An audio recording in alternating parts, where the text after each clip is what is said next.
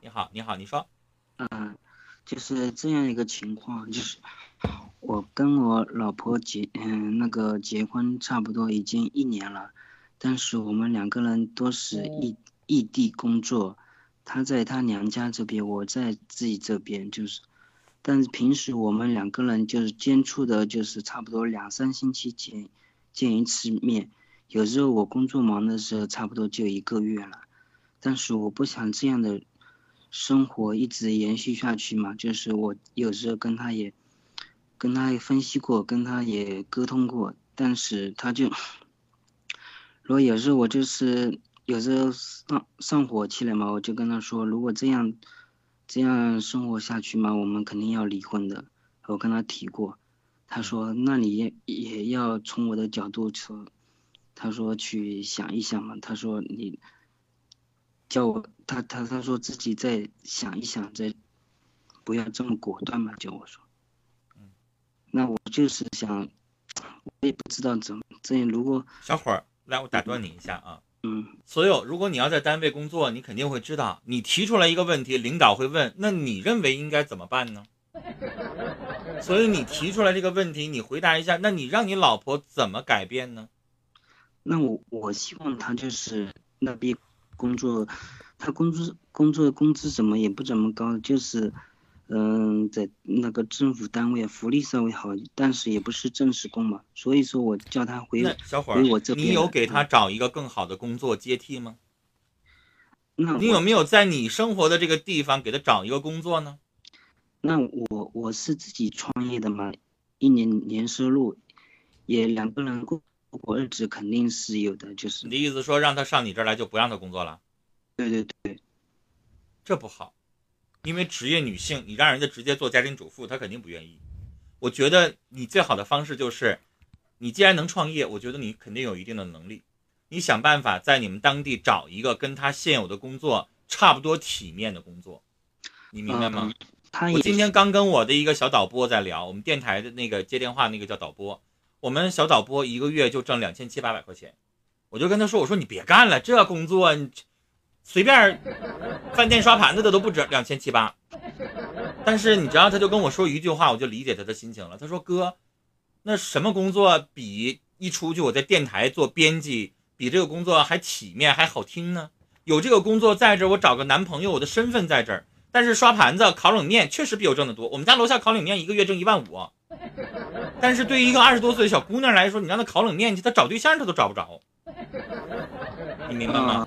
所以就是你得考虑她的那个想法。我也想要一个体面一点的工作，你不能让我当家庭主妇，你你最好帮她找一个工作，她相对来说好接受一点，她也愿意来，你知道吗？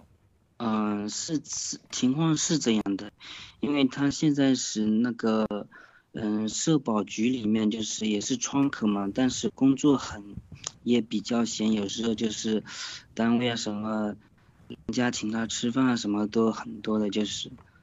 多好听啊，的工作呀！对对对就这样的工作，公务员的工作，公务员呢？对啊，就是啊，多少人去考啊？虽然他不是公务员编，嗯，他现在是临时编，但是可能在那工作五年八年，他可能也就有编了呀，可能就变成正式工了呀。这是一个多体面的工作呀！你去看看每年的国考、公务员、省考，几十万人去争那么几个岗位去啊？为什么呀？就是因为这个社会有好多人认为什么公检法啦、公务员啦，像我电台的这叫事业单位啦、国家机关啦，就认为这工作稳定、待遇好啊、体面呢。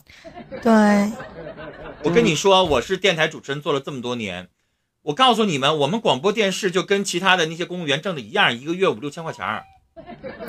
说出去好像觉得好，好像说出去主持人挺好听的，但实际上我们就挣那些钱。要想让自己生活的好，全靠自己出去挣，明白吗？但是为什么我们还要这个工作？好听啊！然后走到哪儿，在对，在当地主持人呐、记者呀，在当地。还是一个很好的一个脸面的，你不觉得吗？对，像我平常工作也是做少儿培训的，也是做老师的。他们就想说：“哎，小曼，你不如辞职全职做主播了。”我说：“不行啊，我要有一个工作，我还没有结婚呢，我还要找人呢。”对，你知道，对，你知道小曼她要是找工作，她要是跟人家男方父母说我的职业是 YY 主播，那人家爸妈肯定不同意。但是跟爸妈说我是老师，没问题啊，对不对？就是这么一回事儿。所以小伙儿，所以就不能我刚才说，嗯，对你必须得帮他找一个更适合的，在你这儿，这才可以。嗯，那我但是主要是他们这些嗯机关单位这些我也不是特别认识，但是如果是小伙儿啊目前目前的状况发展下去，我们两个异地啊，就见面那么小，也是我一个人住那么大房子，我感觉我知道你这些话我们都嗯懂，但是你得做，事在人为，明白吗？没事儿上智联招聘呐、什么前程无忧啊，然后你再找一找你给人做们广播当广告呢。对当当地的什么广播电视节目有没有这种求职就业的啊？然后你们当地有没有那种报纸啊？我们哈尔滨每周三生活报全是招聘专版，然后什么手递手了，立所有的媒体你去帮他找，然后你帮他去谈，甚至你也可以帮他找猎头公司，然后呢，你一点点的去帮他谋划，这个就是你在为他努力。你啥都不做，你光让他来，哪有你这样光动嘴的呀？对你不能光光生气、光埋怨而不做，而且你想一想，你们结婚之前他有没有做份这份工作呀？嗯，他就在就一直做这份工作，对啊他这份那你结婚的时候有没有考虑过以后做不做这份工作的事呢？你不照样结婚了吗？嗯，但所以是小伙儿，嗯最后一句话啊，嗯，你呢要理解一下，别以为他那个工作不好。我刚才说了，我们电台的导播不是正式员工，我告诉你，他连台聘他都不是。我们分为在编，啊，台聘、公司聘、部聘、组聘。我那小导播他连组聘他都不是。我今天让他来上班，今天给他开一天钱，明天不让他上班就没有钱，就这么一个工作，那他都不想扔。那都得托人儿。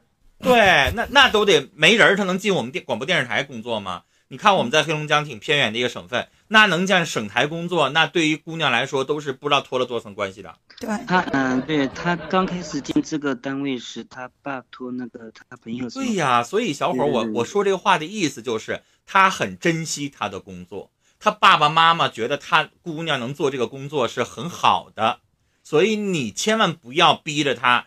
我告诉你，你逼他离婚，他可能都不会放弃工作。你明白吗？就这，我不是在跟你闹笑话，真的有可能。所以你一定要找到一个好的工作岗位，然后让他来试一试，他那边可以请病假。然后呢，试一试工作两三个月没问题，那边才能辞，都得这么做。